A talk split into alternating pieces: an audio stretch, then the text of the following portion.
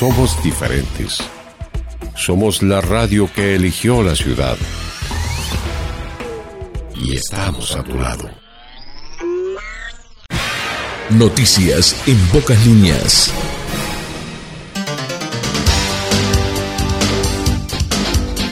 Estamos en martes, bienvenidos a las noticias en pocas líneas, correspondiente a este 4 de enero de 2022. Hoy, 4 de enero, estamos transmitiendo en el Día Mundial del Braille, proclamado por la ONU y se celebra desde el año 2019 con el fin de crear mayor conciencia sobre la importancia del braille como medio de comunicación para la plena realización de los derechos humanos para las personas ciegas y con deficiencia visual. Noticias departamentales. En la jornada de hoy, 4 de enero, en Plaza Artigas, de 19.30 a 22.30 horas, Feria de Emprendedores. Con tu compra pedí tu cupón y participás de un sorteo. No te lo pierdas, hoy Feria de Emprendedores, de 19.30 a 22.30 horas, en Plaza Artigas, de Nueva Palmira. Guillermo Rodríguez asumió como intendente interino de Colonia como consecuencia de la solicitud de licencia reglamentaria del intendente Carlos Moreira, aprobada por la Junta Departamental. Asumió Guillermo Rodríguez como intendente interino de Colonia por el periodo del 3 al 17 de enero inclusive. A su vez, por resolución número 1022, se designó como secretario general interino por igual periodo a Jorge Torres Badel. Repasamos los datos del COVID-19 a nivel departamental. Desde la Dirección Departamental de Salud, actualmente hay 202 casos activos en el departamento de Colonia. En la jornada de ayer se detectaron 28 nuevos positivos. Los casos se distribuyen en las siguientes localidades. Uno en Blancarena, 57 en Carmelo, 37 en Colonia del Sacramento, 3 en Colonia Estrella, 2 en Colonia Valdense, 2 en El Caño, 28 en Florencio Sánchez, 1 en Juan González, 6 en Juan Lacase, 10 en Miguelete, 13 en Nueva Helvecia, 2 en Nueva Palmira, 6 en Ombúes de la Valle, 4 en Riachuelo, 26 en Rosario y 4 en Tarariras. Carreras 2022 en el Instituto de Hotelería y Gastronomía, técnico superior en gastronomía. La Intendencia de Colonia, a través de la Dirección de Turismo, informa que el Instituto de Hotelería y Gastronomía dictará este año las carreras. Técnico superior en gastronomía, tres años, clases teórico-prácticas, talleres de gastronomía, pastelería, panadería, servicio de sala y coctelería. Inscripciones en el mes de febrero. Por más informes al 4522 1208 o a instituto.hotelería.colonia.gov.uy. Información nacional. Ambiente exigirá a empresas forestales retirar a 500 metros plantaciones de poblados. El ministro Adrián Peña dijo tras los incendios que habrá un antes y un después en la gestión de la producción forestal. En Piedras Coloradas había forestación a menos de 50 metros. Nuevo paro de la banca oficial afectará sucursales de Paysandú, Salto y Río Negro. La medida tendrá lugar este miércoles 5 de enero y la semana próxima se replicará en locales de Rocha y Maldonado.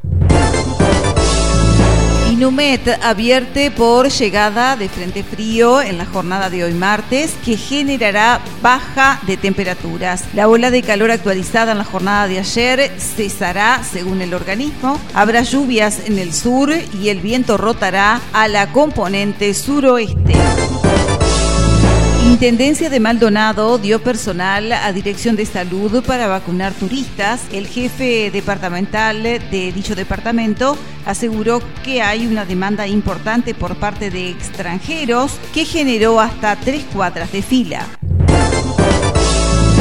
Exportaciones de bienes alcanzaron máximo histórico en 2021 al registrar un aumento del 41,4%. Esto se traduce en 9.817 millones de dólares según la Unión de Exportadores. Por otro lado, servicios crecieron en tercer trimestre. Coronavirus en Uruguay, dos muertes y 1.721 nuevos casos. Actualmente hay 10.412 personas cursando la enfermedad, 24 de ellas se encuentran en centro de cuidados críticos.